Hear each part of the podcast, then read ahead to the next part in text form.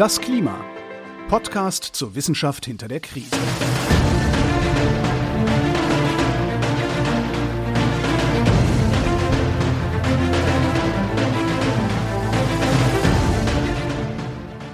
Hier ist das Klima, der Podcast zur Wissenschaft hinter der Krise. Wir lesen und erklären den aktuellen Stand der Klimaforschung jeden zweiten Montag mit Claudia Frick.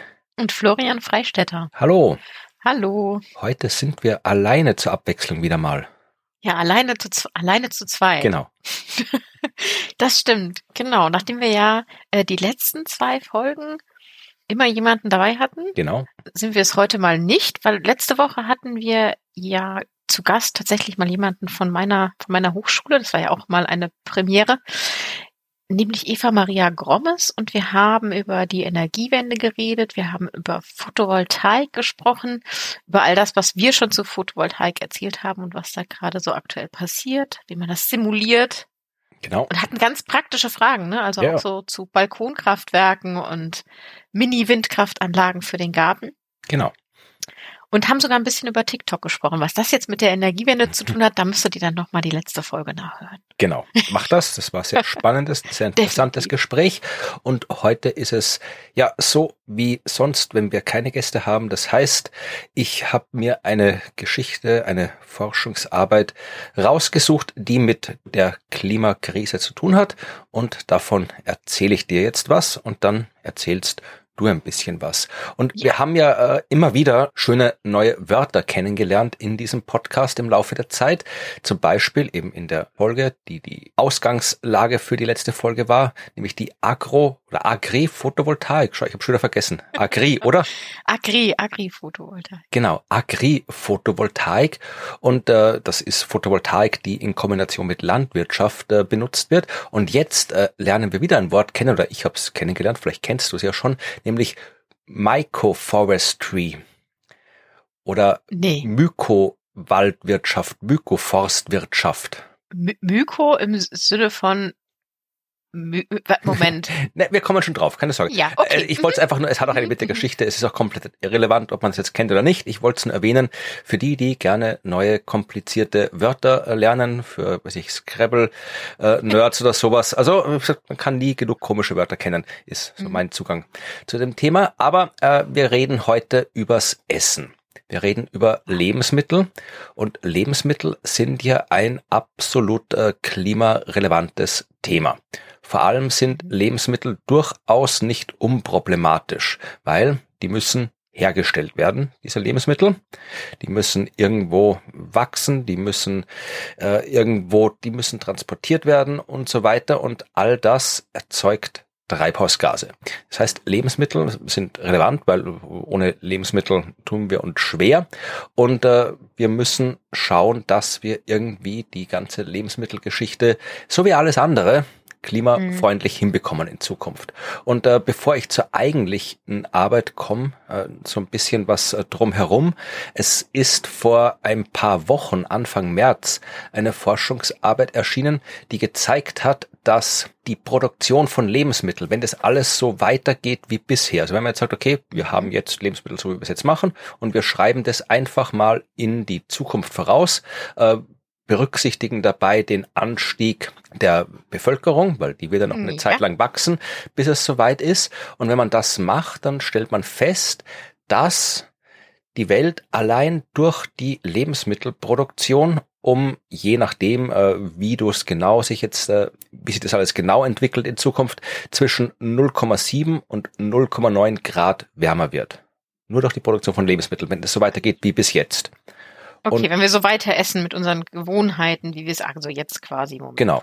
Hm. Und das ist natürlich äh, ein Problem, weil, wie gesagt, mhm. wir liegen jetzt schon bei einer globalen Erwärmung von 1,1 Grad ungefähr im Vergleich zur, äh, zum Anfang der industriellen Revolution. Und wir wollten es ja eigentlich gerne auf eineinhalb Grad maximal steigen lassen oder wenn das nicht geht, auf zwei Grad äh, darunter bleiben.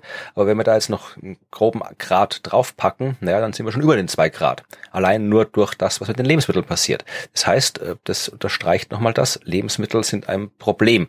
23 äh, Prozent der Treibhausgase aktuell kommen aus der Landwirtschaft. Und ein Grund dafür sind äh, Düngemittel.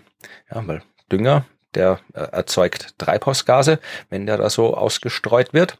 Und die Produktion erzeugt Treibhausgase und so weiter. Aber, und auch da äh, gab es eine Arbeit, die gezeigt hat, dass der größte Teil der Emissionen bei der Düngung jetzt äh, nach der Produktion anfällt, weil wir so ineffizient sind beim Einsatz von Düngen. Wir verbrauchen so. Wie, äh, okay, nach, de, nach der Produktion, also was düngt man denn noch nach der Produktion? Nee, nach der Produktion des Düngemittels.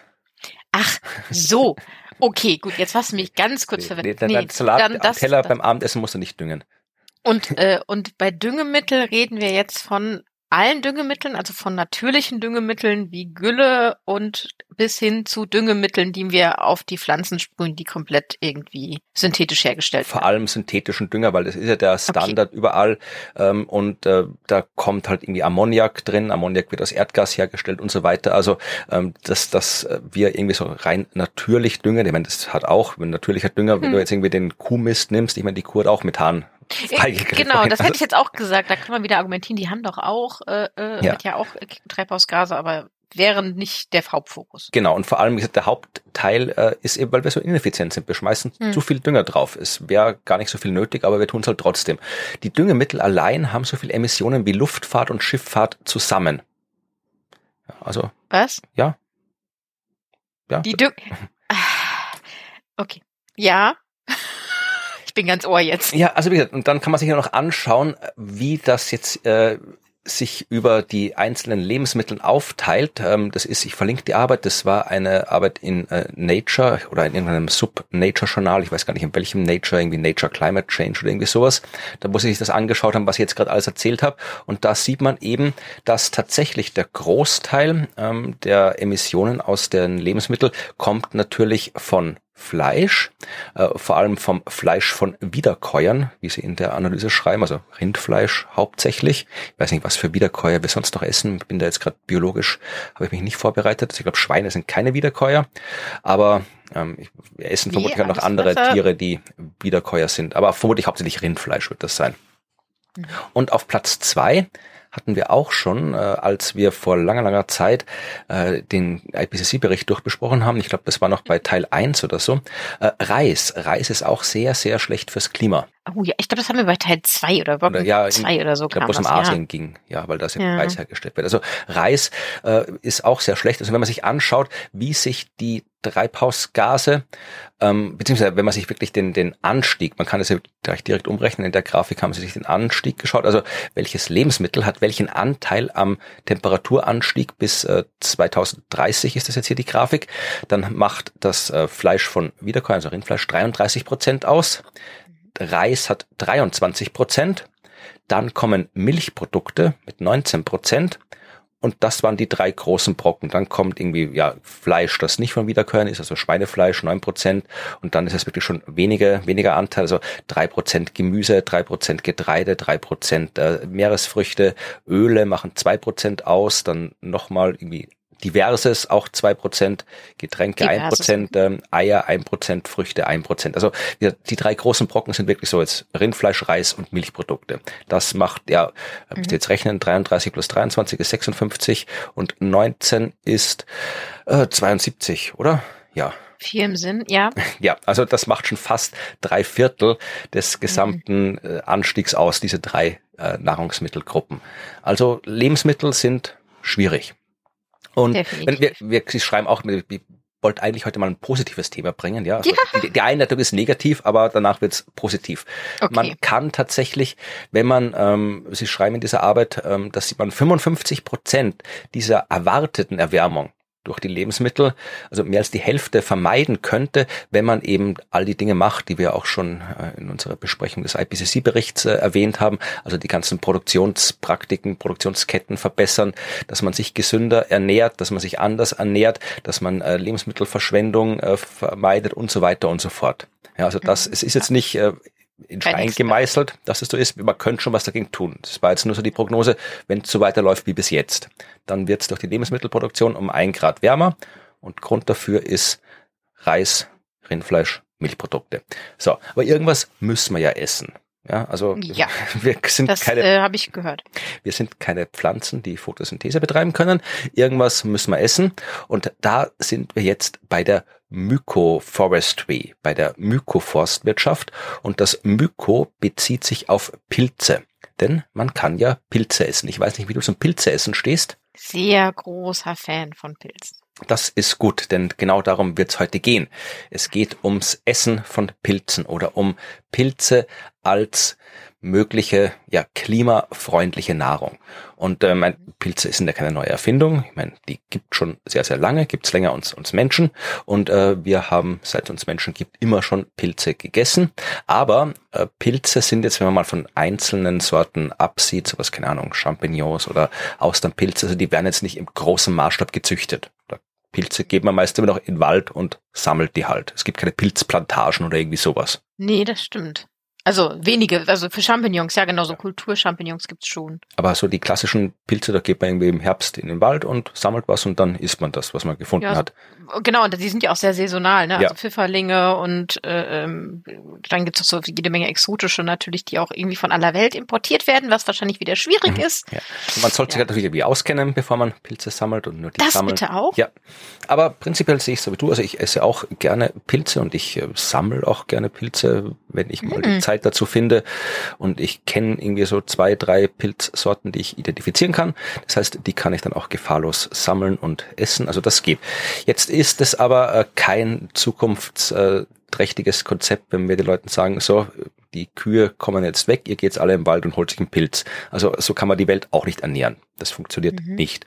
Und äh, wie es vielleicht funktionieren kann, das äh, hat man sich jetzt angesehen. Das ist eine Arbeit, die ist äh, vor kurzem erschienen, nämlich am 13. März 2023.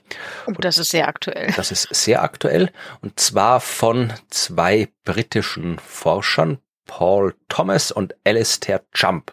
Sehr schöne Namen. Und äh, zwar ähm, von der Universität Stirling in Großbritannien. Die haben sich das angeschaut und haben es untersucht, was kann man mit Pilzen machen für zukünftige Nahrungsmittelproduktion und haben zuerst mal festgestellt, dass äh, Pilze zwar keine Pflanzen sind, aber trotzdem Kohlenstoff binden. Das wissen wir. Also man- es ist ja auch eine der großen äh, Maßnahmen, die wir in der Vergangenheit in unserem Podcast besprochen haben, die auch in der Öffentlichkeit immer wieder besprochen wird. Äh, es ist durchaus nicht schlecht fürs Klima, wenn viele Bäume rumstehen, weil Bäume und andere Pflanzen binden CO2. Und äh, das ist gut Ja, weil dann ist es gebunden. Und äh, deswegen ist auch die Geschichte mit der ganzen äh, Abholzung der Wälder nicht so praktisch. Also Pflanzen binden Kohlenstoff, das ist bekannt, aber auch Pilze bilden Kohlenstoff. Und tatsächlich gibt's äh, eine, äh, auch wieder eine äh, Arbeit, die ist äh, vor einiger Zeit schon erschienen, die ist vor zwei, drei Jahren erschienen, 2019. Da hat man sich angeschaut, ähm, wie das mit den äh, Symbiosen zwischen Pilzen und Pflanzen aussieht. Die gibt's ja auch. Und Ja. zwar, ähm, weil es der Pilz, das was oben rausschaut, das ist ja nur ein sehr, sehr kleiner Teil des gesamten Pilzes. Also das, was wir dann abschneiden und mit nach Essen? Hause nehmen und in Mhm. die Bratpfanne werfen oder was auch immer, das ist ja quasi nur ein winziger Teil des gesamten Pilzes. Der hat unzählige Pilzfäden, unterirdische Wurzeln, die so den ganzen Waldboden durchdringen. Und äh, die können dann tatsächlich mit diesen Fäden so Symbiosen mit den äh, anderen Pflanzen, mit Bäumen und was auch immer da noch so im Wald rumsteht, eingehen und können ähm, mit den Pflanzen Nährstoffe teilen, also die Pilze versorgen die Pflanzen mit Nährstoffen und die Pflanzen, die können Kohlenstoff aus der Atmosphäre aufnehmen und den an die Pilze weitergeben. Also das ist so eine klassische Symbiose, das heißt, das ist praktisch. Also man spielt sich gegenseitig in die Hände. Genau. In die Pilze, Entschuldigung. genau, das nennt sich Ektomykorrhiza. Also Mykorrhiza, das ist so dieses Fädchennetzwerk der Pilze und das Ekto, ja, weiß nicht, heißt auch, weiß jetzt gerade nicht, was Ekto heißt, Sag's nochmal. Ektomykorrhiza. Ektomykorrhiza. Also Hm, Das klingt schön. Genau, das ist diese, diese symbiotische Beziehung, die heißt in der Fachsprache Ektomykorrhiza.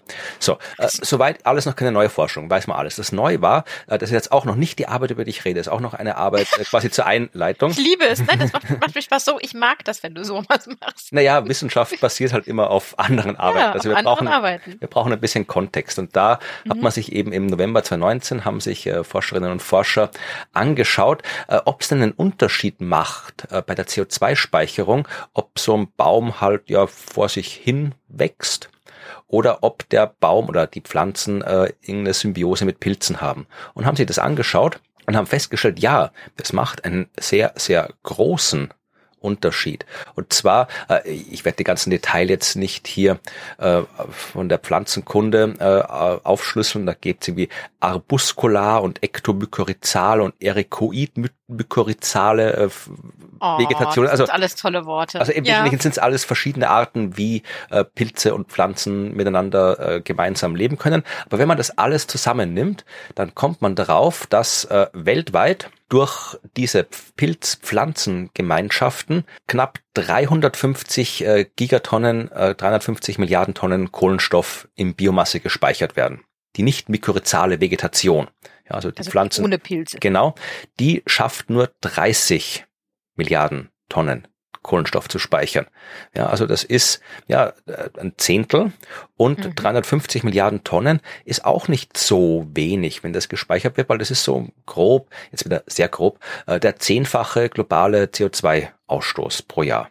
Ja, also mhm. pro Jahr, ich glaube, aktuell weiß ich jetzt gerade nicht, wo wir sind, 2022, aber irgendwas so um die um zwischen 35 und 40 Milliarden Tonnen pro Jahr schmeißen wir als Welt an CO2 raus. Und äh, immerhin, diese Filz-Pflanzengemeinschaft schafft es immerhin, aktuell, mit dem was aktuell rumwächst, 350 Milliarden Tonnen zu speichern. Ja, also das, das ist, ist keine, das ist eine relevante Menge. Ja, keine, keine Menge, die irgendwie die Welt im Alleingang retten würde, aber es ist eine relevante Menge. So, also wir wissen jetzt erstens, dass Lebensmittel klimarelevant sind, dass wir mit unserer Lebensmittelproduktion und unserer Landwirtschaft sehr viele Treibhausgase erzeugen. Wir wissen, dass wir Pilze essen können. Und wir wissen, dass Pilze dafür sorgen, dass sehr viel CO2 gespeichert wird. So, und jetzt sind wir bei dem Punkt, äh, worum es geht bei der Arbeit, die ich jetzt vorstellen will. Da geht es um die Frage, was wäre, wenn man jetzt nicht einfach nur eben die Pilze so wachsen lässt, wie es halt wächst, sondern wirklich sich darum kümmert, dass die gezielt äh, in den Wäldern angebaut werden. Also es ist jetzt nicht keine Plantagen, sondern kultiviert nennt man das da, glaube ich. Also genau, du, Kultur. Genau. Du, du wirst jetzt nicht irgendwie hier da gigantische Pilzfelder anlegen, aber man kann schon auch dafür sorgen, dass eben Pilze gezielt wachsen. Und das ist eben diese Mykoforstwirtschaft, wo man eben Forstwirtschaft in Kombination mit eben äh, oder Forstwirtschaft auf eine Art und Weise betreibt, die dem Wachstum von Pilzen zuträglich ist und dafür sorgt, dass Pilze gezielt ähm, geerntet werden können. Und die Frage, die sich die beiden Forscher gestellt haben, war erstens, wie viel kriegt man da hin mit den Wäldern, die wir so haben auf der Welt? Wie viel Pilze können wir da rauskriegen? Für wie viele Menschen reicht das? Wie viel Kohlenstoff wird das speichern? Und ist das eine gute oder eine schlechte Option für die Zukunft? Das war so die Ausgangsfrage. Und das haben sie okay. sich angeschaut. Und zwar äh, am Beispiel eines äh, bestimmten Pilzes, Lactarius deliciosus, der Edelreizker. Sagt dir der was? Nee, aber deliciosus klingt so deliziös mit meinen ja, nicht die, vorhandenen Lateinkenntnissen. Die, die Biologie, ist, die Biologie ist oft hinterhältig, da heißt oft irgendwas und dann ist es überhaupt nicht deliziös. Aber in dem oder, Fall. Oder, oder, giftig. genau. Okay. Nee, in dem Fall ist er tatsächlich ähm, essbar. Mhm. Und ähm, ich muss sagen, ich habe ihn noch nicht bewusst gegessen, ich habe ihn noch nicht bewusst gesehen. Der gehört nicht zu den beiden Pilzen, die ich erkennen kann. Aber er dürfte, er dürfte auch gar nicht so äh, schwer zu erkennen sein. Denn äh, das Lactarius, kann man auch sagen, das hat was mit Milch zu tun. Äh, der wird auch Kiefern Blutreizger genannt, weil der so, ähm, so, einen, so einen milchigen Saft hat, der äh, äh, rot ist. Das heißt, der schaut dann oft so aus, als würde er so ein bisschen vor sich hin bluten, wenn er da irgendwie so eine Macke hat, der Pilz. Das ist jetzt so ein bisschen, sind wir plötzlich in so einen Horrorfilm abgedriftet. Aber okay, ja. ja. Und äh, auch habe ich auch gelernt, ähm, nach dem, ich lese, zitiere jetzt Wikipedia, nach mhm. dem Genuss von Reizkern kann sich der Urin rot färben, was jedoch harmlos ist. Also, falls ihr euch ah. mal wundert, Normalerweise ist das ja ein Anlass, wo man zum, zum Arzt Echt? gehen könnte, aber wenn ihr ja. davor irgendwie äh, den Reizker gegessen habt, dann ist es okay. Ähm, die sind äh, zum Braten geeignet, sagt äh, die Wikipedia, und er entfaltet tatsächlich einen angenehmen, etwas süßlichen Geschmack.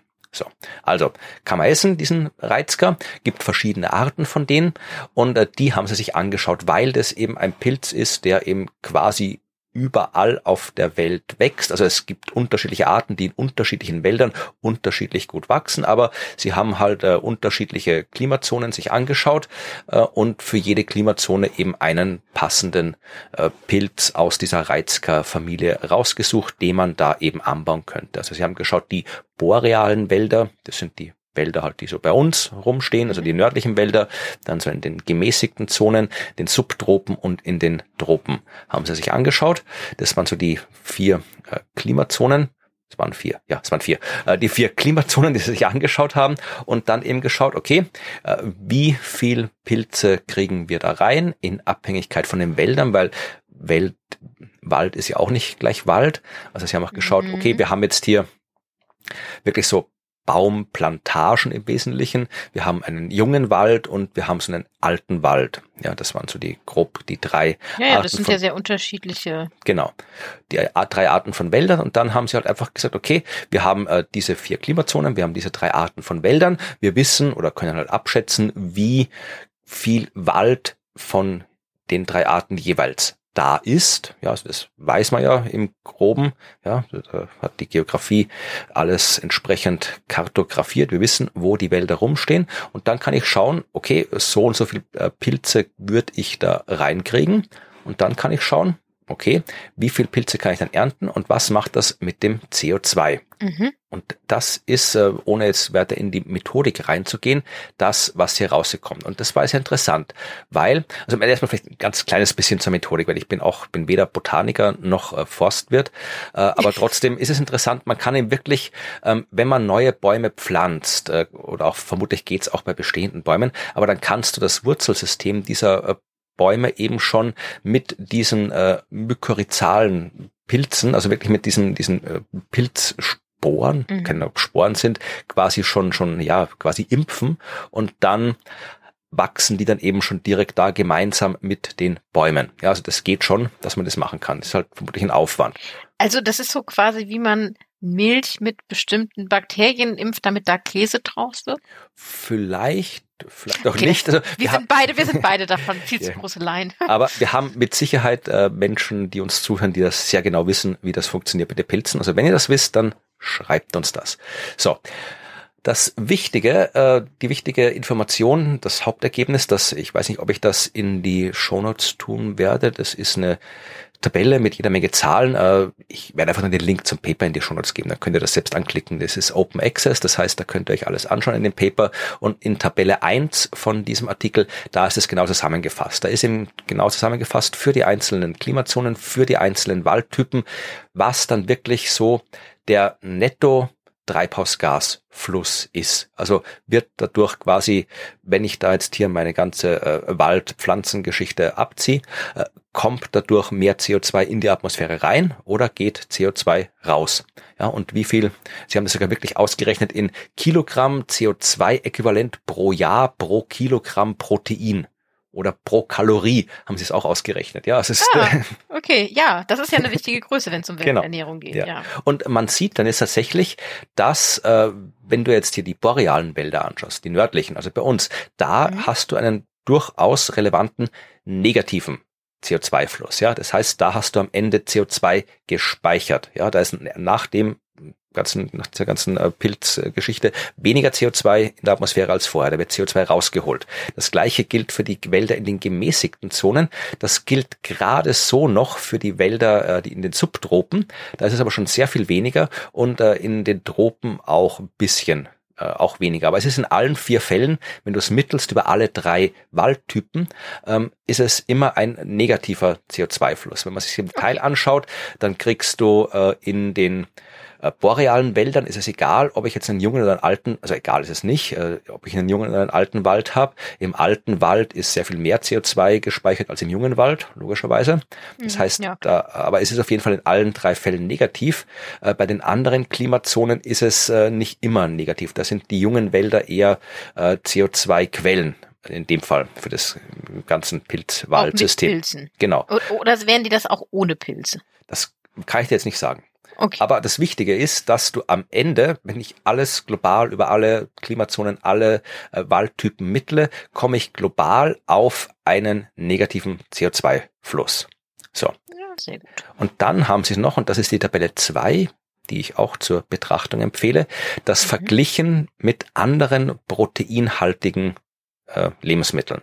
Ja, und geschaut, eben auch, es sind ja eins, zwei, drei, vier, fünf, sechs, sieben, acht, neun, zehn äh, proteinhaltige Lebensmittel und die Pilze sind mhm. eins davon.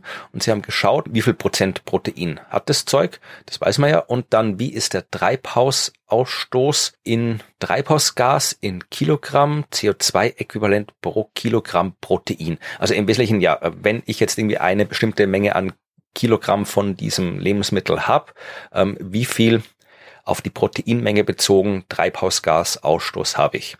Und da ist eben zum Beispiel hier Rindfleisch eben natürlich auf Platz eins. Ja, das sind je nachdem vermutlich, wie man es genau äh, die die Rinderhaltungen alles ablaufen lässt, irgendwas zwischen 45 und 643 Kilogramm CO2-Äquivalent. Ja, also ist ein Vergleich. Wenn ich mir sowas anschaue wie Schweinefleisch, da komme ich so auf 20 bis 55 Kilogramm Treibhausgas pro Kilogramm Protein. Bei Geflügel sind es 10 bis 30. Ja, wenn ich hier, ähm, oh, das ist ja fast noch schlechter. Lammfleisch und was ist Matten? Matten ist auch irgendwie so äh, ja. Ähm, äh, ja, das, ich, das werde ich mal, warte, was ist denn Matten? Vermutlich Muton geschrieben. Ja. Ähm, das ist äh, Hammelfleisch. Hammel, genau. Äh, das hat sogar 51 bis 750. Das ist sogar sowohl in der unteren als auch der oberen Grenze über dem Rindfleisch. Stimmt, das ja. ist gar nicht aufsteigend sortiert, ja. ja. Ja, Milch und Käse, so irgendwas um die mhm. 30 bis 40, 50 rum. Äh, Meeresfrüchte sind ganz okay. Die fangen bei vier Kilogramm an, gehen aber rauf bis 540. Kommt halt drauf an, wahrscheinlich, wie man sie macht. Äh, Linsen, wir wollen eine vegetarische oder sogar vegane Option hier haben, also Hülsenfrüchte, die auch einen sehr hohen Proteingehalt haben. Das sind so vier bis zehn Kilogramm. Und jetzt okay. kommen die Pilze. Die Pilze, die haben tatsächlich auch wieder, wie gesagt, je nachdem, da haben sie es nochmal mit den, mit den einzelnen ähm, Klimazonen da so aufgeschlüsselt, minus 858 bis 526 plus. Also äh, wie gesagt, im, im global gemittelt ist es immer negativ, aber in dieser Liste ja, das einzige Lebensmittel, das tatsächlich einen negativen CO2-Ausstoß hat das überhaupt das mal schafft, negativ ja. zu werden. Mhm. Sie schreiben auch, dass äh, es zwar nicht optimal ist, Pilze für die Landnutzung, also es gibt, wenn du die Landnutzung, wenn du einfach die Fläche anschaust, oh, die ja, gebraucht wird, gerade. um ein Kilogramm Protein zu erzeugen, dann gibt äh, viele, die, oder fast alle in dieser Liste, bis auf äh, Viehhaltung, ähm, die mehr quasi Land brauchen, aber ähm, wie gesagt, das, ja, die weniger Land. Ah, weniger Land brauchen, Entschuldigung. Also da ist, sind die Pilze nicht so gut. Aber okay, ich meine, du brauchst halt einen großen Wald und ähm, der, der Wald ist ja auch ein Wert an sich. Also ich wollte gerade sagen, die Landnutzung ist ja aber ja nicht exklusiv. Da wachsen ja. nur Pilze und nichts anderes oder Beton, ja. sondern da, weg, da wachsen ja Wälder. Ja. Ja, okay. Also ja, das kann man akzeptieren. Genau. Also Sie sagen auf jeden Fall im Fazit äh, des äh, Artikels, dass du eben mit diesen äh, Pilzen, wenn du eben die, diese Mykoforstwirtschaft betreibst, also wenn du jetzt gezielt Forstwirtschaft betreibst, um eben auch dafür zu sorgen, dass möglichst viele Pilze wachsen, kann man den Nährstoffbedarf von ungefähr 20 Millionen Menschen decken damit. Ist jetzt nicht viel global gesehen. Da wohnen wesentlich mhm. mehr als 20 Millionen Menschen, aber es ist ein Teil, ein Puzzleteil, weil du eben wirklich die Pilze, die du so kriegst, das einzige, wenn du mit den, das mit den neuen anderen Lebensmitteln vergleichst, die viel Eiweiß enthalten, dann sind das, äh, sind diese Pilze das einzige kohlenstoffneutrale Lebensmittel, was wir haben. Das ist krass. Also das einzige, mit dem wir neutral oder sogar negativ genau. werden könnten. Also vermutlich wird es noch äh, andere Lebensmittel geben, auf die das auch zutrifft, aber die haben vielleicht irgendwie sind die schwieriger anzubauen oder haben keine äh, kein nicht so viel Proteingehalt oder sind einfach nicht erforscht worden, weiß ich auch nicht. Aber zumindestens von denen, die da jetzt aufgelistet sind, ist die Pilzwirtschaft, das klingt so komisch, Pilzwirtschaft, irgendwas, wo, wo irgendwas so, so ein kleiner Pilz, wo die Schlümpfe zum Bier trinken hingehen, die Pilzwirtschaft. Aber Prost. ja, aber also jedenfalls wie der Pilze können tatsächlich ein Puzzlestein sein für eine zukünftige klimafreundliche ja, Lebensmittelwirtschaft, Landwirtschaft. Das sind jetzt aber wirklich schlechte Neuigkeiten für alle, die keine Pilze mögen. Ja, das kann man ja vielleicht dann auch wieder irgendwie anders hinkriegen. Also du kannst ja genauso wie du mit dem äh, was der, ich weiß nicht, ob es in Deutschland auch ist, ich glaube schon, diese äh, Insekten-Lebensmittel, äh, die du hast, diese Insektenprotein ja, da hast, da kriegst du auch keine irgendwie Heuschrecke zum Knabbern. Also kann man sich auch kaufen, habe ich auch schon gegessen, ist ganz okay. Aber da geht's ja mhm. um das Protein und aus dem Protein mache ich halt irgendwas. Ja, da ja, mache ich halt irgendwas genau. aus dem Pilzprotein. Gibt's auch in hier in Österreich, habe ich das schon ein paar Mal gegessen, da gab's so so Würstchen, also keine echten Fleischwürstchen, aber halt Würstchen, die waren mit Pilzprotein gemacht. Das war gar nicht mal so ja schlecht. echte Würstchen auch ein bisschen witzig, als wäre so eine natürliche Vorkommensart ja, von Fleisch. in, in, in Wurstform gepresstes irgendwas ist Wurst. Genau. Ja, ey, nein, das ist jetzt, ja, natürlich, also das ist ja wieder das klassische äh, Ablenkungsargument, dass, ja, warum müssen diese ganzen veganen Lebensmittel, warum müssen die alle Fleisch nachmachen? Wir machen nicht Fleisch. Wurst. nein, das ist, das ist kein. Ja. ja. Wurst ist jetzt nicht unbedingt, ja, du hast recht, in der Natur. Es gibt eine, es gibt schon Würste, die in der Natur vorkommen, aber die will man meistens nicht essen. Nee, genau, das sind jetzt keine, die man isst. In der Regel. Ja. Vielleicht wachsen Pilze drauf. Genau. Aber wie gesagt, ja, also es wird ja jetzt schon quasi auch Pilzprotein verwendet für Lebensmittel, aber wie gesagt, mhm. wenn man das gezielt macht, dann kann das was bringen. Ob es wirklich was bringt oder nicht, wissen wir nicht. Aber ich meine, es ist gut zu wissen, dass wir eine Option haben für ein proteinreiches Lebensmittel, das klimaneutral angebaut werden kann. Ja, richtig gut. Das ist mal was Positives. Du hast ja. wirklich da einen positiven Take hingekriegt. Genau. Und äh, jetzt habe ich gedacht, am Ende müssen wir noch unsere liebsten Pilzrezepte austauschen, wenn wir schon über das Thema sprechen. Pilzrezepte? Ja. Oh. Oh Gott, ich bin, oh Gott, ich bin doch so simpli simplizistisch ja, unterwegs. Du, du beißt ab, oder wie? Nee, also so, so, so hier, ähm, äh, Kräuterseitlinge, kennst du die? Ja, klar. Das sind die so rechts mit festem Fleisch, einfach in, in äh, Scheiben oder Stückchen schneiden, in die Pfanne mit äh, ein bisschen grünem Spargel, Sojasauce drauf, Knoblauch, fertig, braten. Okay. That's me. Ja, das ist. Und du? Ist auch gut. Nee, mein Lieblingspilzrezept ist tatsächlich äh, gebackener Parasol. Weißt du, ob du das kennst? Mm -mm. Parasol ist wunderbar. Parasol ist so ein Pilz weiß jetzt ehrlich gesagt gar nicht, wo der alle wächst. Also hier, hier, wo ich wohne, wächst er überall. Also mhm. nicht überall. Der gemeine Riesenschirmling heißt er offensichtlich auf. Äh, Ach Gott, ich habe mir gerade ein Bild angeguckt. Da grinst mich jemand an und hält einen überdimensionalen Pilz neben der, sein Gesicht. Die können sehr groß werden, die Parasole. Und das Schöne ist, die sind äh, gut zu erkennen. So Parasol ist eben wirklich, hat so ein fast ein archetypischer Pilz, also so Stiel und oben drauf ein Hut und können sehr groß werden und die haben so eine Art ja Hula-Hoop-Reifen um sich herum. Also da wächst mhm. unter dem Ding noch so ein, so ein Lamellenring. Ich bin kein Botaniker, ich weiß nicht, wie der offiziell heißt. Und den kann man verschieben. Also der hängt da zwar drauf, aber den kannst du wirklich so, so nehmen und dann irgendwie so auf und abschieben. Also wenn du so ein Teil mit so einem verschiebbaren Ring am Stiel findest, dann ist es ein Parasol.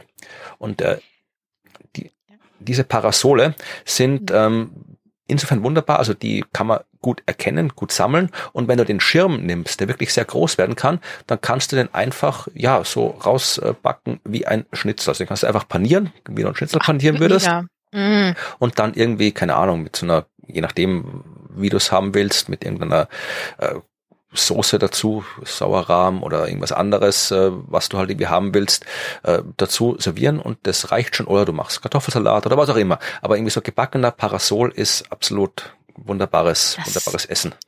Habe ich noch nie gesehen. Jetzt will ich das unbedingt mal probieren. Ja, ich verlinke ein äh, Rezept im in Show Notes, da könnt ihr schauen. Ihr könnt uns bitte auch gern eure Pilzrezepte sagen. Gerne auch äh, Rezepte für den Edelreizker, weil den ja, kenne ich noch bitte. nicht. Ihr möchten gerne roten Urin haben. ja, ja, möchten nicht, aber ich würde es in Kauf nehmen, sagen wir so. ja, okay. Ja. ja äh, kurzer Fun Fact, ich habe jetzt natürlich äh, Parasol einfach ähm, äh, mal hier in die Suchmaschine meiner Wahl eingegeben und habe dann auf Bildersuche geklickt, um mir das anzugucken. Und ich habe da so ein, ich habe ein schönes Foto jetzt davon gemacht. da sind ganz viele Bilder von, von, von Pilzen. Und zwischendrin, also dieser schöne große Pilz, der da aufgespannt ist mit diesem schönen Lamellen, wie du genannt hast, und nebendran oder zwischendrin ist einfach so ein riesiger Sonnenschirm, ja, der genauso aussieht wie der Pilz, den man auch so auf und zu machen kann, aber halt so riesig ist. Das ein Parasolschirm. Ja, genau. Der Parasol heißt ja auch Schirm, glaube ich. In ja, in, aber in, es ist, ist, super, dass das halt so zwischendrin, zwischen all den Pilzen, so ein Schirm. Und es sieht echt aus wie der Pilz. Okay, ja. Ja, das, wie gesagt, war meine Geschichte über Pilze und Pilzessen und ich dachte, man muss nach all der schlechten Pilzpropaganda, die jetzt durch so Serien wie The Last of Us und so äh, jetzt in der Popkultur unterwegs ist, habe ich gedacht, muss man ein bisschen wieder gute wissenschaftliche Pilzpropaganda machen, weil Pilze, Pilze sind sehr, sehr coole Lebewesen. Lebewesen? Ja. Ja, ne, sie sind, die leben schon, also. Ja, das, ja, aber dann, dann denkt man gleich wieder, so darf ich die essen. Ja. Ja, nee, man kann ja nicht Pflanzen sagen, weil es keine Pflanzen sind, sind halt nee, Pilze. Also Pilze. Pilze sind Pilze. Es sind Pilze, sind Pilze. Genau, und sind, ich, man könnte irgendwie noch viel, viel mehr über Pilze erzählen, weil wir sind ein Klimapodcast und kein Pilz-Podcast, nee. aber ich bin ein großer Fan von Pilzen. Ja, Hefe Gut, ist auch ein Pilz, ja. Ohne Hefe, ja. Pilze, gibt's kein Bier, Stimmt. gibt's kein Wein. Ja, also gibt's kein Brot. Ja. So, seid, seid den Pilzen dankbar. Definitiv. Der Pilz wird uns retten. Preiset den Pilz. Oh, oh kein, wir starten keine Kult. Ja? Nicht? Okay, gut. oh. Ja, aber ich habe tatsächlich auch, ich, ich habe zumindest, ich, ich weiß jetzt nicht, ob das so wirklich positive Themen sind. Also ein, ein positives Thema habe ich dabei, ein, ein, ein, ach, es sind zwei interessante Themen. Ich sag mal zwei interessante Themen, denn ich habe heute gedacht, also für heute, dass ich durch die E-Mails durchgehe, die hier uns immer erreichen, die ihr uns schickt. Ja. Und ähm, habe mal geguckt, ob ich von den Fragen oder Themen oder Vorschlägen was beantworten kann oder auf etwas eingehen kann und habe zwei Themen gefunden, von denen ich dachte, boah, das das ist ja eigentlich was Positives. und äh, dachte, ich gebe da mal so einen kurzen einen kurzen Einblick. Und ja, das erste Thema sind Druckluftspeicher. Gut, das klingt jetzt äh, Druckluftspeicher, das ist jetzt irgendwie können wir im Baumarkt eine Druckluftdose kaufen. Das ist auch Druckluft gespeichert. Also da brauche ich ein bisschen Kontext. Ja, tatsächlich haben wir, pass auf, in Folge 64 darüber geredet. Ach, okay. Über die Speicherung von Druckluft in Kavernen, also in solchen Salz, Höhlen unterirdisch, dass man da, weißt du, so Luft komprimiert, wenn gerade viel Energie da ist durch Windkraftanlage oder Sonne. Und man die Luft komprimiert, da steckt man ja Energie rein. Dann, dann presst man da unten in die Kavernen und wenn man dann die Energie braucht, dann kann man sie dann da wieder rausholen, indem man die Luft sich wieder expandieren lässt. Okay, dann wird damit ein Windrad angetrieben. Nee, wahrscheinlich nicht, wird entsteht wahrscheinlich irgendwie, irgendwie Kraft oder es, sonst was ja da drin. Genau, es ist ja. einfach ein Speicher ja. für verschiedene Energieformen. Mhm. So, also ob das jetzt Solar- oder Windenergie ist, auf jeden Fall eine mögliche Speichertechnologie. Technologie. Und da hatten wir im Kapitel Energie, Folge 64 mhm. drüber geredet und Ole hat uns geschrieben, tatsächlich schon Mitte Februar geschrieben, ähm, dass es dazu ein sehr, sehr tolles Video gab auf YouTube und das hatte ich tatsächlich auch gesehen ähm, von dem Kanal Breaking Lab. Kennst mhm. du den? Mhm, ich glaube, habe mal davon gehört, aber ich genau. kann jetzt nichts spontan dazu sagen. Ähm, macht sehr, sehr schöne, ähm, relativ kurze, kompakte, aber sehr gut erklärte Videos okay. zum Thema Wissenschaft. Alles rund um Wissenschaft und hat einige zum Thema Klima oder Technologien. So, und da gibt's eben tatsächlich ein Video, das ist von, von wann, wann ist das denn? Moment, Moment. Muss ich hier das, ich hatte es doch vorhin noch auf und dann habe ich es wieder zugemacht. Ich habe es auch aufgemacht Anfang Februar. Ja, genau, Anfang Februar. So.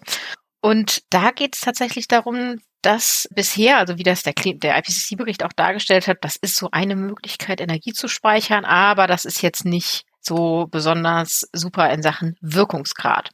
Und wir erinnern uns nochmal an die letzte Folge, wo Eva sagte, Wirkungsgrad ist ganz, ganz wichtig bei ähm, Photovoltaikanlagen. Mhm gilt natürlich auch für Batterien. Ne? Also ja. wie viel kriegen wir wieder raus von dem, was wir reinstecken? Ich stelle es mir auch äh, nicht nur in der Hinsicht schwierig vor, sondern auch prinzipiell, vermutlich habe ich das damals auch gesagt, äh, als mhm. wir äh, drüber gesprochen haben. Ich meine, wenn du Luft unter hohem Druck unter die Erde pumpst, ich meine, die will ja raus. Also da musst du irgendwie aufpassen, dass du nicht irgendwelche jede Menge Löcher kriegst am Ende. Ja, genau, die will raus. Und ähm, das, das, das ist auch so ein Punkt, der es natürlich schwierig macht. Und deswegen ist dieses Video oder das, worum es in dem Video geht, so toll. Und zwar hatte es in China einen Durchbruch gegeben, dass da jetzt ein wirklich sehr, sehr effizienter Druckluftspeicher entstanden ist. Und zwar einer, der den Wirkungsgrad von 42 Prozent, das ist ja deutlich unter 50 mhm. Prozent, mhm. auch wenn 42 eine schöne Zahl ist, ist sie in dem Fall jetzt nicht so gut, von 42 Prozent auf 70 Prozent erhöht. Mhm, okay. Und gleichzeitig von diesen Druckluftkavernen unter, unter Tage, also wirklich diese Höhlen, die natürlich vorkommen, in die man das reinpresst, ähm, übergegangen ist zu äh, überirdischen Drucklufttanks, also künstlich hergestellte mhm. Tanks, ne, wo du ein bisschen besser natürlich berechnen und gucken kannst, dass da, da keine Löcher sind, die irgendwie, nein. Aber es ist zum Glück ja nur Luft, selbst wenn da irgendwie etwas kaputt gehen sollte, macht das Puff und da kommt Luft raus. Ich bin mir nicht mhm. sicher, dass das, also ich weiß nicht, wie schlimm es sein könnte, wenn da wirklich was hochgeht. Unterirdisch schon. Man kann sagen, also wenn, wenn die Luft unter ausreichend hohem Druck ist, dann kannst du schon ordentlich, dann hast du schon eine ordentliche Explosion. Oh, nicht vergleichbar mit einem Atomkraftwerk, nee, aber das nicht. Also du hast halt keine, hat keine, einen Wumms. du hast halt kein, kein, ja, du hast keine, keine irgendwelchen Schadstoffe, mhm. die da rumfliegen. Aber wenn du da irgendwie so eine gewaltige Anlage steht hast, der explodiert, ich meine, das. Ja, das ist was. Andererseits sind natürlich Druckluftspeicher ähm, eigentlich eine, eine, eine Variante, wo du jetzt verhältnismäßig nicht mit Batterien mhm. arbeitest, ne, wo du jetzt wieder über die Materialien und die äh, Speicherkapazität und den, ne, und sowas ähm, reden musst oder wie du die Materialien bekommst. Da sind Druckluftspeicher natürlich eine interessante Variante. Ja, und das Video erklärt schön, wie dieser äh, Druckluftspeicher jetzt in China, der da entstanden ist, ähm, gebaut wird, wie der funktioniert. Ich kann das absolut empfehlen, sich das anzugucken. Ich möchte das auch nicht nacherzählen. Ich dachte dann so, oh, da gibt's doch bestimmt schöne und gute Literatur zu.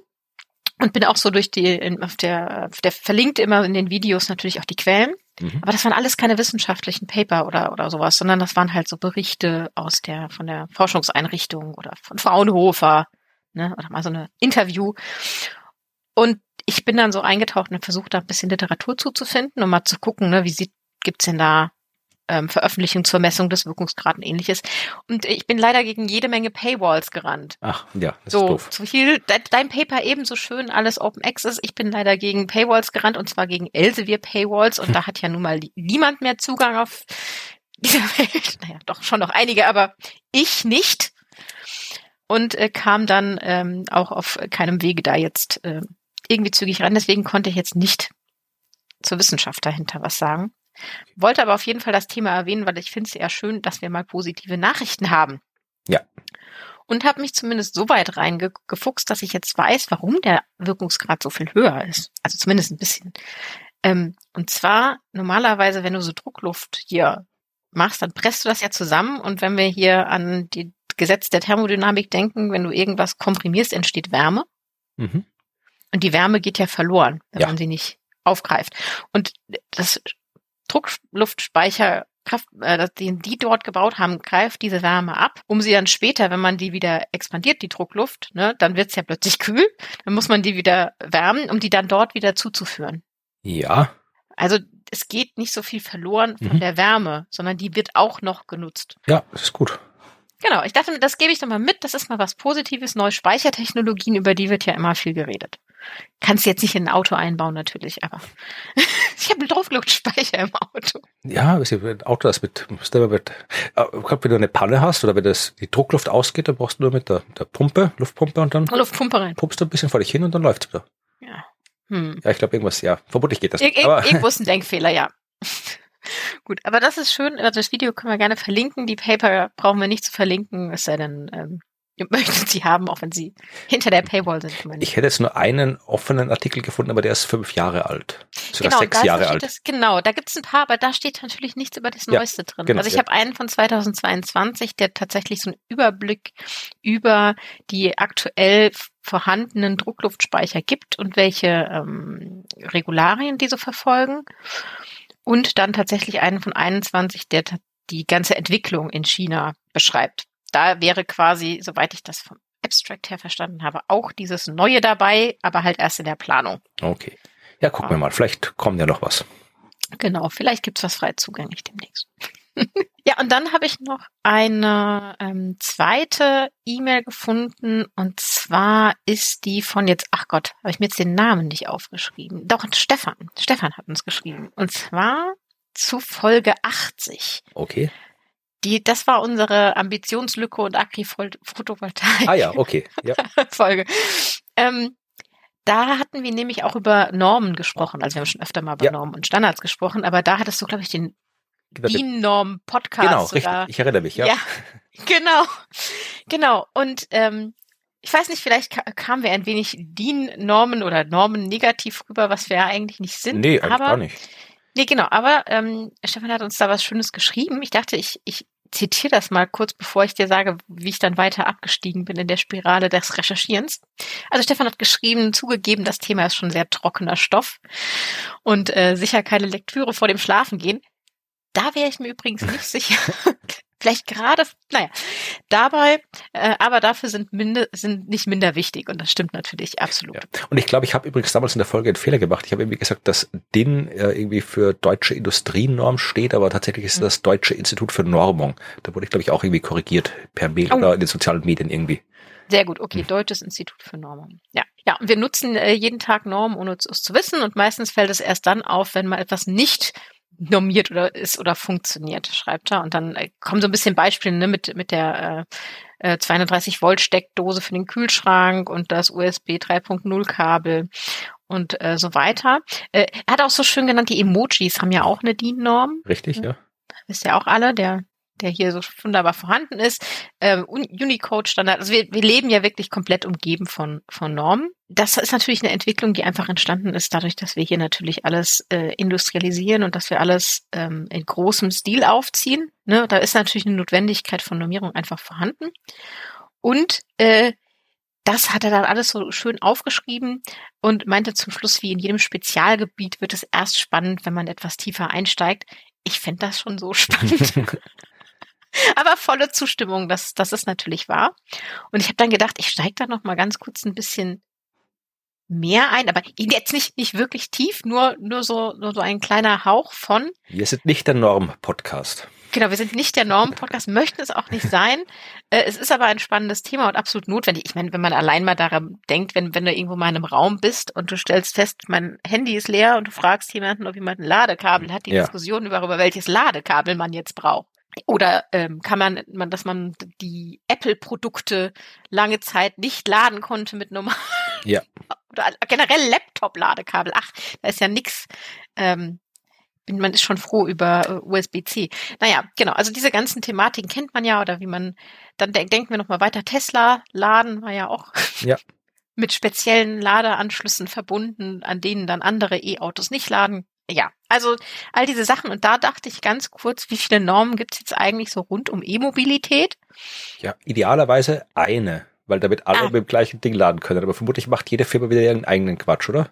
Ja, äh, ja, naja, nee, also nee, Normen sind ja immer übergreifend. Also äh, wenn es denn welche gibt, äh, also jede Firma macht ja das eigene. Wenn es dann aber eine Norm gibt, würden sie alle gleich machen. Aber wenn es dann noch mehrere Normen gibt, dann gibt es natürlich unterschiedliche Standards machen aber manchmal Sinn.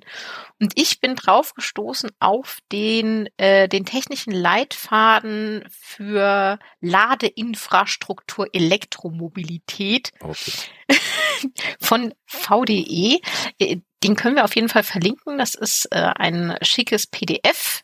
Das wird herausgegeben hier vom ähm, äh, Deutsche Kommission für Elektrotechnik. Das VDE, ähm, Verband der Elektromobilität? Elektrotechnik? Äh, nee, nee, VDE ist ja auch wieder was mit Normen, weißt so, du nicht? Keine Ahnung, ich habe jetzt irgendwie... also VDE, ich kenne den Verband VDE. der Elektrotechnik ist VDE. Ist der, Sagt so, zumindest okay, das Internet. Doch, okay. Ich dachte, ja, okay, doch, wunderbar. Ne? Aber es sind auf jeden Fall, es geht ja immer um die, um die Normen, die sie herstellen. Also ich kenne den VDE-Verlag quasi, der die ganzen Normen herausgibt und die ähm, sind da quasi auch beteiligt. Es sind noch andere mit dabei. Also Verband der Automobilindustrie, den darf man da auch nicht. Also der steht da auch drin. Kann man jetzt wieder finden.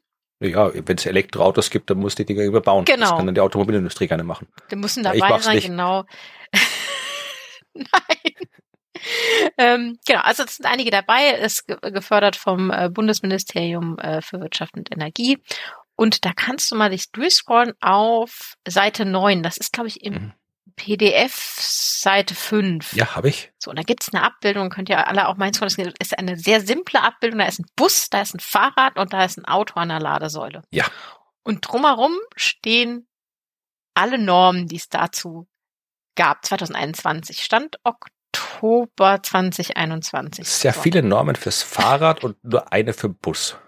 Ja, ich glaube, es sind äh, 29 Normen, wenn ich mich nicht verzählt habe insgesamt 29, tatsächlich acht verschiedene Normen fürs Fahrrad, aber es sind, also die haben alle natürlich die vordere gleiche Nummer, weil es, ne, aber hinten dran ähm, Details. Also da gibt's viel, was an Normierung passiert und bei den Steckern beim Auto, und das war ja das, wo ich so eben noch dachte, ne, das ist ja das Interessante, dass ich auch mein Auto überladen kann, gibt's drei. Okay. So. Ähm, und dann gibt es natürlich noch Normen dafür, wie man die Batteriewechselsysteme, also wie funktioniert das, ne, dass ich die, die Batterien da raus und neue Batterien rein tun kann, dass die Batterien zwischen verschiedenen Modellen und Autos auswechselbar sind. Da gibt es zwei Normen. Dann gibt's ganze drei für induktives Laden, ne, also wo du gar nichts mehr anstöpselst, sondern einfach mit dem Auto dich draufstellst. Ach, das gibt's auch. Cool. Ja, ich dachte auch so, darüber haben wir noch gar nicht geredet, Mhm. ist mir noch nicht, ist uns noch nicht begegnet im Bericht. Ähm, vielleicht können wir darüber auch mal reden. Ich weiß auch nicht, ob das induktive Laden heißt, ich muss da drüber stehen oder ist das schon das, wo man so fährt und während dem Fahren wird? Das wäre noch cooler. Ja, ich, wer weiß. Ähm, genau, also das sind relativ viele Normen und nur eine für Elektrobusse. Ja, das, vielleicht kommen da noch mehr, aber das ist ja schon mal gut. Also wenigstens da gibt es offensichtlich ähm, entweder völligen Wildwuchs und also noch gar keine Norm, äh, oder halt diese eine Norm und hoffentlich halten sich auch alle genau daran. Und das wäre natürlich ideal, wenn es da jetzt keine unterschiedlichen äh, Normen gäbe. Sind das jetzt, ich habe das jetzt nur irgendwie, äh, gilt das für Deutschland oder ist das global? Weil es ist ja auch blöd, wenn ich jetzt irgendwie von Österreich mit dem Elektroauto hier nach Deutschland fahre, dann brauche ich wieder einen Adapter oder irgendwie sowas, wie wenn ich nach, nach Großbritannien oder die USA fliege.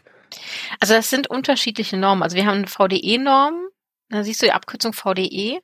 Dann haben wir eine ISO-Norm, die sind ja äh, übergreifender und dann haben wir IEC. Und bei IEC bin ich mir jetzt selber nicht sicher, was das für, für eine Norm genau bedeutet. Internationale Elektronische Kommission, IEC. Das klingt doch international. Ja, wenn es dann auch wirklich international ist, dann ist es gut, ja. Was braucht bei der ISO sind doch die ganzen internationalen Dingern, oder? Genau, und da haben wir aber noch eine da drin. Aha, Also okay, ja. Aber äh, das ist jetzt natürlich auch ein Fokus auf, glaube ich, ähm, äh, deutsche, also sie haben ein deutschsprachiges Dokument von der von dem deutschen Bundesministerium, das natürlich sich erstmal darum dreht, was für Normen kommen denn gerade in Deutschland zum Einsatz und wie sollte man das umsetzen. Und da sind schon wirklich eine Menge, also es sind ja knapp 30 verschiedene Normen. Das heißt, wenn man sich irgendwie damit beschäftigt und solche Ladeinfrastrukturplanen bauen möchte in Städten, in ähm, ländlichen Regionen, dann muss man sich all diese Normen angucken und überlegen, wie man seine Elektrofahrzeuge jedweder Art, Fahrrad, Bus, Auto, auflädt. Das wäre jetzt interessant, falls jemand zuhört, der oder die Ahnung von äh, Technikgeschichte hat, wie das Mhm. beim, bei den äh, Verbrennern und bei den Tankstellen gelaufen ist. Ob man da früher auch irgendwie irgendwas äh, je nach Hersteller in, in den Tank geschmissen hat oder ob es da, wie sich da das entwickelt hat. Weil mittlerweile ist es ja echt, da ich fahre irgendwo hin und tank irgendwo. Ich meine, Es gibt irgendwie drei, vier verschiedene Arten von irgendwie Treibstoff, den ich reinschmeißen kann, aber im Prinzip so die eine Tankstelle schaut aus wie die andere und funktioniert wie jede andere. Genau, und das sind ja auch Elemente, die genormt sind. Natürlich, also ja. Natürlich der Sprit untereinander, dann die, die, die Einfüll, Einfüllstutzen, ähm, die, die ähm, Reinheitsgrad der Aber- verschiedenen. Also es- Aber dabei ist es interessant, wie sich das entwickelt hat. Ob das auch irgendwie bis Ja. Jahrzehnte gedauert hat oder ob das dann flott ging und wie das dann global zusammengewachsen ist und so weiter. Also vielleicht, wenn jemand Ahnung davon hat, sagt gerne Bescheid, Ja. würde mich jetzt interessieren. Ja, das ist, glaube, da kann man ja auch lernen. Von, Ja, ne, genau. das. Wobei es mich interessieren würde, wie wir es geschafft haben, so viele Dinge rund um Autos zu normen, aber nicht zu normen, auf welcher Seite der Tank Einfüllstutzen ist. Das stimmt, ja. Gut, also mein E-Auto lädt jetzt vorne an der Nase. Das ist sehr zentriert und symmetrisch. Das ähm, ist aber, glaube ich, auch nicht immer üblich. Also ich kenne auch einige mit links oder rechts. Das haben wir, das normieren wir einfach nicht. Das lassen wir so. Ja, da brauchst du halt irgendwie, wenn das Kabel lang genug ist, ist ja egal.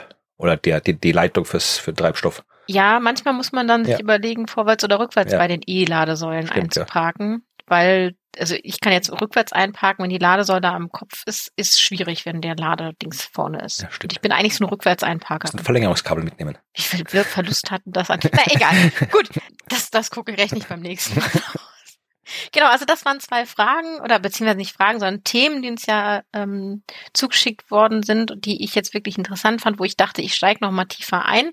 Bei den Normen bin ich nicht so äh, so tief eingestiegen. Bei den Druckluftspeichern habe ich mir sehr viel Mühe gegeben, aber ich bin halt leider auf keine frei zugänglichen Paper gestoßen, die den aktuellen Entwicklungen Ja, auch hier, etwas falls ihr zufällig äh, Druckluftspeicherforscherinnen oder Forscher seid, dann Ja. ja, meldet euch. Meldet euch, auf jeden Fall. Das war äh, das heutige Thema. Äh, Wir, wir können schon mal sagen, also heute wenn, also heute, heute, unser heute, Ja. nicht euer heute, Ja. sondern unser heute ist der 20. März. Das heißt, wir haben einen Zeitversatz hier, ne?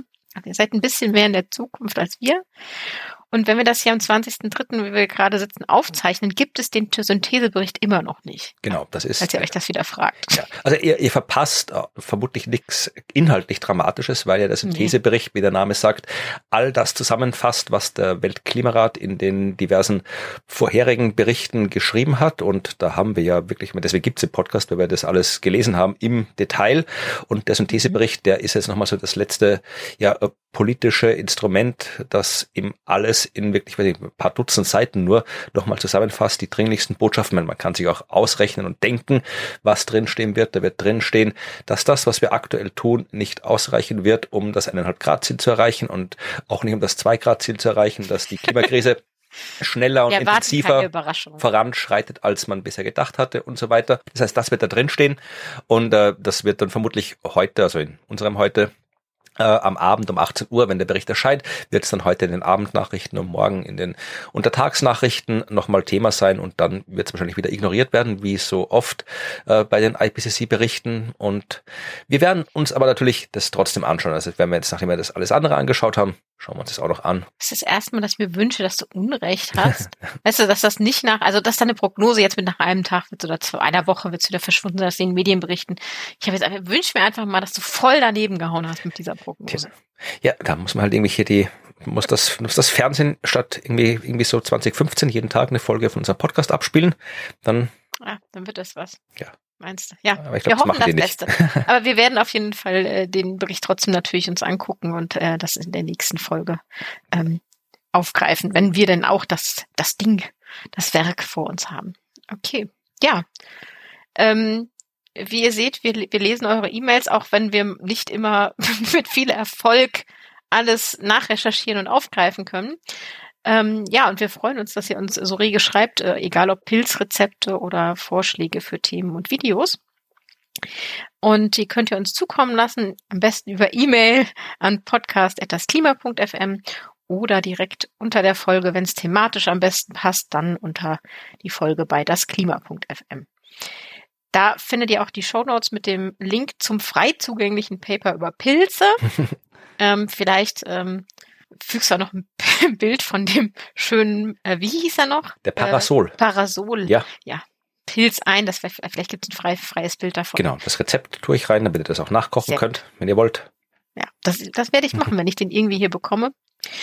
Ja, und dann freuen wir uns, dass ihr dabei seid und uns abonniert und bewertet und ähm, ja, so fleißig weitererzählt, dass es uns gibt. Ich habe tatsächlich heute mit ähm, einer ehemaligen Kommilitonin gesprochen, falls sie zuhört, hallo, die ähm, völlig durch Zufall sind wir uns begegnet, die so sagte, ach, neulich hat mir auch jemand gesagt, er hört da so einen ganz tollen Podcast, da liest ihm jemand den IPCC-Bericht vor und dann hat er den Link geschickt und sie sagte, ach, die kenne ich doch. So, das, das freut uns, das bringt äh, uns ähm, wirklich große Freude und macht äh, Lust aufs Weitermachen. Ja, auf jeden Fall. Ja, und in diesem Sinne wünschen wir euch äh, eine gute restliche Woche und wir hören uns in zwei Wochen wieder. Genau, am Tag der Arbeit, Super. 1. Mai. Bis dann. Tschüss. Tschüss.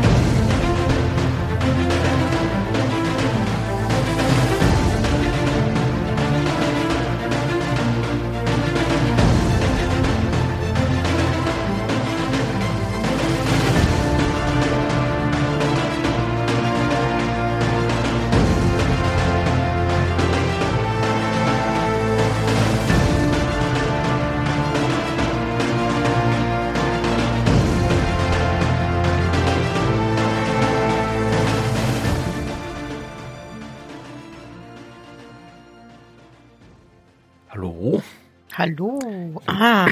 Ich bin Genau. begeistert, dass es immer noch Bing macht. Oh, es macht Bing. Wuhu. Ja, Ja, ne? Ist schon ein Update.